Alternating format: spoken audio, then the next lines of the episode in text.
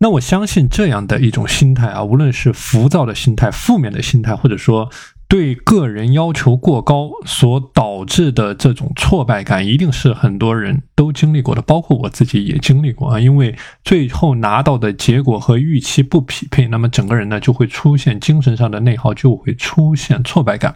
那么我自己呢是系统的研究过啊，怎么样去对抗这种浮躁的这个具体的方法。那么我把这些方法呢都总结在了一张清单上面啊。那今天呢，我把这个方法，这些具体的方法和大家进行一个分享。那么当你在下一次内心出现这种浮躁或者说这种挫败的感觉的时候呢，啊，你可以对照着这个清单啊，依次去看一下有哪些点是你可以具体去做的，能够帮你去远离这种内心上的焦虑啊。那这里我给大家做一些具体的分享。那么第一个板块就是当这种心情出现的时候啊，那么当自己的预期过高，但实际上没有完成，或者说造成这种心理的。这种困扰的时候，那么一个比较好的方法叫做立刻去执行的方法。那么这一这一个方法呢，同样也是针对于我们很多有拖延问题的学员啊，叫做立刻去执行，就是碰见再困难的事情，或者说再不想做的事情，给到自己几分钟的思考时间，然后马上去执行。这里呢有一个心理学的实验，叫做三十秒决断术啊，说的就是说研究人员呢让很有名的棋手看一眼棋盘，然后给他两个选择。那么第一个选择叫做三十秒之内去说出下一步怎么走，那么第二个选择叫做给他一个小时的时间，然后去做出决定。然后后来经过研究发现啊，就是说他在三十秒所做出的结论呢，和在一个小时做出的结论是一样的。啊，所以这里就是涉及到你时间管理的心理学当中的一个概念，就是说，任何一个决定，你实际上在三十秒之内你都可以做出来。当你把硬币抛在空中的时候呢，你已经知道了答案。所以对应着今天的主题啊，针对这种负面的情绪、这种浮躁的情绪，或者。针对自己对自己要求过高而达不到这种要求产生的挫败感，一个比较好用的方法就是立刻去执行，立刻从你手上的事情开始去做。那这样的一个做法也是非常好的去转移你的注意力的一个过程啊，对你的情绪起到一个舒缓。那么，比如说我们有的学员啊，那么面对这种客户的压力非常的大，自己的业务、自己的生意的一这个压力非常的大，或者我们有的学员呢，就是因为晚上睡眠拖延的这种问题造成的这种心理上。的内耗，所以一个非常好的方法就是立刻去做，立刻去执行。做的一个过程，首先它是在拿到成果，你拿到了实实在在的结果，这个对你的心理学上一定是一种积极的意义。那么第二个呢，它也是在转移你的注意的过程。你的注意力耗费在这种内耗或者心理的纠结上面是没有任何意义的。所以说，通过立刻去做，它是一个非常好转移注意的方法。那么之前我在讲拖延的时候呢，我讲到一个非常重要的点，叫做学会去独处啊。我讲过拉帮结派，它是高效的最大的杀手。那我也讲过，我们有的学员啊，比如说到了晚上，本来是他自己的高效的时间段，那么因为家人在一起啊，那整个人整个这个家庭的生活空间的这种关系，那么他自己的专注力是受到很大的干扰的。那么这样的情况造成了他的拖延，或者说晚上时间的低效的利用。那么针对这种负面情绪，或者说这种。摇摆的浮躁的情绪啊，你去学会独处也是非常重要的一个概念啊，叫做你一个人的决策成本呢，就是远远的低于很多人在一起的。船小好掉头，所以你只有学会了独处，你才能够真正的去做到高效的去执行，去保持一种专注。而一旦你整个人专注在某一件具体的事情上面啊，某一个具体的目标上面，那么你的这种负面情绪也好啊，或者说这种浮躁的情绪也好，它是能够得到很大。它是能够得到很大程度的缓解的。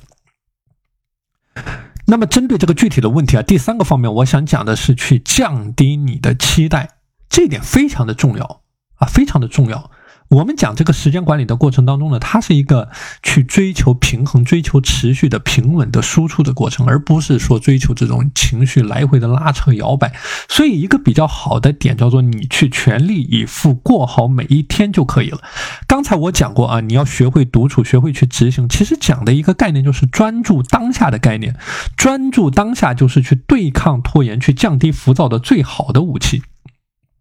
那比如说我自己啊，我在内心浮躁的时候呢，我会重点去关注我的待办事项的清单，我把一件一件没做完的事情，我依次去解决，依次去划掉。所以这个是我说的自律的过程，它是一种平淡的过程。啊，不是说你今天这个心血来潮，通过这种这个自己对自己的要求很高，然后逼着自己啊，或者说我们有的学员他是这种受到截止时间的影响，那么在这种截止时间之前，那么他做了很多的事情啊，但这种呢叫做一个短跑的概念，冲刺的概念，不是我们所强调的一种马拉松的概念。所以啊，这个也是我们讲到的。当你在目标制定和计划规划的时候呢，你也是要把这一点给考虑到啊，要有这种留白的思想在这里面，就是对你自己时间每一天有一个规划。呃，对你自己的这种期待呢，有一个刻意的降低，而不是说把这个东西拉得很满。一旦你把这个东西拉得很满，你整个人实际上觉得非常的累的。实际上，在你时间管理的过程也是同样的概念。如果你每天的时间安排的过满，你你整个人下来一天下来非常的累的。所以这个是我讲到的一种留白的概念。OK，那另外一个概念呢，叫做商减的概念啊，商减的概念。那么其实自律的过程啊，它就是一个商减的过程。商减的过程就是让你混乱的生活状态时刻的和你的混乱生活状态对抗。你你整个人越是混乱，你的商的你就是一个商争的过程。所以你整个人的自律呢，就是去强调这种商减的过程。那么这种商减啊，不是说你要把它做的非常的满，做的非常的极端，而是说你要有这样的一种概念。那比如说啊，这个吃饭饮食饮食有节制有规律。那我们有的学员在上一周的时候，因为各种应酬啊，那整个人处在一种混乱的状态。那么这个就是一种熵增的状态。所以说，比如说饮食不能吃的太饱，有节制有有节律有规律的生活啊。那比如说晚饭。可以尝试一些水果啊、燕麦啊、牛奶啊，食不过饱啊，去体会这种食不过饱给你身体带来的舒适，让你觉得精力充沛。那比如说，另外啊，干净整洁，我之前讲专注力的时候，我强调过干净整洁的工作和生活环境，那也是一种商减的过程啊。这种商干净整洁能让你的专注力大幅度的提升。啊，那你你具体到你的生活当中，也是可以每天，比如说花上十分钟的时间，啊，对你的生活环境、工作环境呢，去进行一个整理，去保持一种聚焦啊。所以这个是我讲到的自律的本质，它是一种追求平稳、平淡啊，追求一种简单的过程，不是说要搞得很复杂，而是要把它做得非常的简单啊。越是简单的事物呢，越是无懈可击。那么另外一个方面啊，就是对抗这种。自己对自己期望过高啊，或者说这种浮躁的情绪啊，一个非常好用的方法叫做去坚持一种爱好啊。就无论你什么样的兴趣爱好，你就是一定找到一个点去长期坚持下去。比如说时间管理，它就是我自己的一种兴趣或者说一种爱好啊。那么截止到今天，我因为这种兴趣，因为这种爱好，我持续的在做，持续的在输出，我已经写了超过四十万字的原创的干货文章啊。所以这个叫做一种长期主义，或者说你找到你的这种兴趣爱好，你坚持做下去。那我们有的很多学员啊，他是有自己的兴趣爱好的。那比如说，我们有的学员啊，他去练习拳击，他去练习冲浪啊，或者他有自己的这种兴趣爱好，或者是有自己的项目，有自己的生意。那么这个你也可以把你的项目和你的生意理解为你的一种兴趣爱好，或者说值得你长期去坚持、长期去死磕的一个点，或者说就是具体到你的一个职业、你的一种具体的学习。我们有的学员中医药知识的学习、税法的学习、日语的学习。健康知识的学习，那么这个都是一个具体的爱好，一件具体的事情。所以说，如果你能够把你的工作、把你的项目、把你的生意变成你的爱好，你长期的热爱下去，长期的坚持下去，那么自然你能够磨砺你的心性，而不是说处在一种心浮气气躁的这样的一种状态。所以这个是我讲到的啊，这个就像我之前给大家讲过的这个。刘比歇夫啊，这个人他连续五十六年的坚持的在做时间管理这一件事情啊，所以这个就是他的长期聚焦一个目标，叫做一力降十会啊。所以说，所有的方法论啊，在你的极致的内驱力的面前啊，在你这种平稳的连续不断、日复一日、年复一年的输出面前。都是这个不值一提的啊，所以说这个是我讲到的，做好你的某一个具体的兴趣、一个具体的爱好、一个生意、一个工作、一个职业，坚持去做下去。那么这个也是去磨砺你的心性，或者说去呃对抗这种浮躁心性的一个非常好用的方法。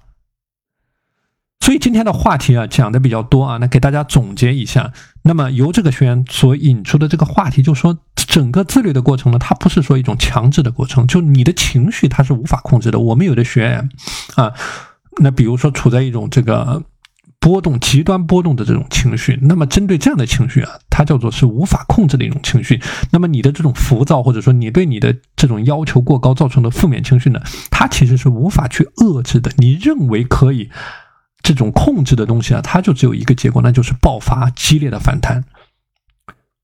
所以，我们讲一种好的时间的管理、自律力的管理、情绪的管理呢，它是一种自然的、随性的这样的一种过程啊。就你不是说你要强迫自己去逼着自己去做，你没有办法强制去压制情绪，你只能说顺势而为啊，让这种情绪你观察到这种情绪，注意到这种情绪，然后让它自然的流走，或者说让这种情绪呢为你所用。而把它变成每一天的踏踏实实的工作，去对抗你的浪费时间的坏习惯，去获得清晰的、准确的正向反馈啊！所以这个是今天给大家分享的一个核心点。